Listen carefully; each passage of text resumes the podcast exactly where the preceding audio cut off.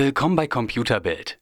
Das sind die News des Tages. Apple startet die Woche mit einer Keynote und zeigt wohl erstmals die hauseigenen Streamingdienste für Videoinhalte und somit ein Konkurrenzprodukt für Netflix und Amazon Prime Video. Angeblich habe Apple Deals mit Stars, HBO oder Showtime, aber unklar ist, wie das Gebührenmodell aussieht. Gut möglich, dass man keinen pauschalen Beitrag im Monat zahlt, sondern pro gewähltem Sender eine Summe X auf der Rechnung hat. Neue Hardware wird es indes wohl nicht geben, denn vergangene Woche kamen frische iPads, die neuen AirPods und iMacs raus. Im Gespräch ist aber noch ein Dienst für Zeitungen und Magazine, ähnlich wie Readly, und ein Gaming-Dienst wie Googles Stadia, auch wenn letzteres wohl nicht im Fokus stehen dürfte. Bremens Bürgermeister fordert eine Erhöhung der Rundfunkgebühren auf 18 Euro. Die 17,50 Euro halte er nicht für ausreichend, so das Fazit. Erst vergangene Woche kam eine automatische Anpassung der Beiträge ins Gespräch, damit Politiker künftig nicht mehr diskutieren müssen, warum der Beitrag schon wieder steigt.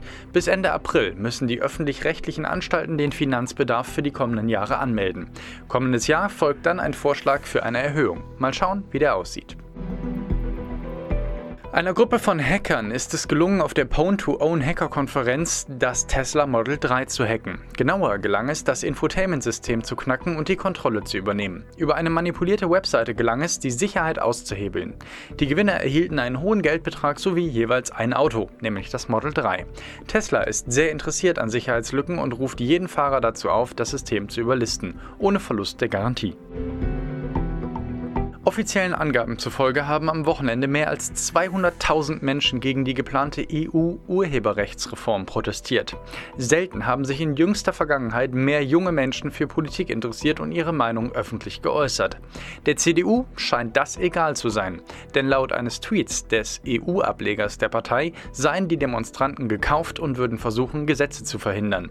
Im Ergebnis, so die CDU weiter, sei dadurch die Demokratie bedroht. Dass die Partei mit derartigen Äußerungen Äußerungen nur Öl ins Feuer gießt, scheint man spät oder gar nicht zu merken. Im Internet trendet fast jedes Wochenende der Hashtag Nie mehr CDU und Ende Mai sind Europawahlen. Die Monopolkommission nimmt Amazon ins Visier. Offenbar stört man sich dort an der extrem starken Position des Unternehmens im deutschen Onlinehandel und möchte diese durch Entbündelung der Dienste schwächen.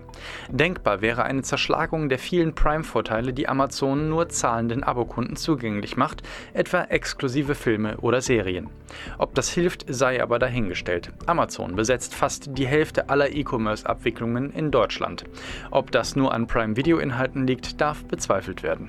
Mehr auf computerbild.de, Europas Nummer 1 in Sachen Technik.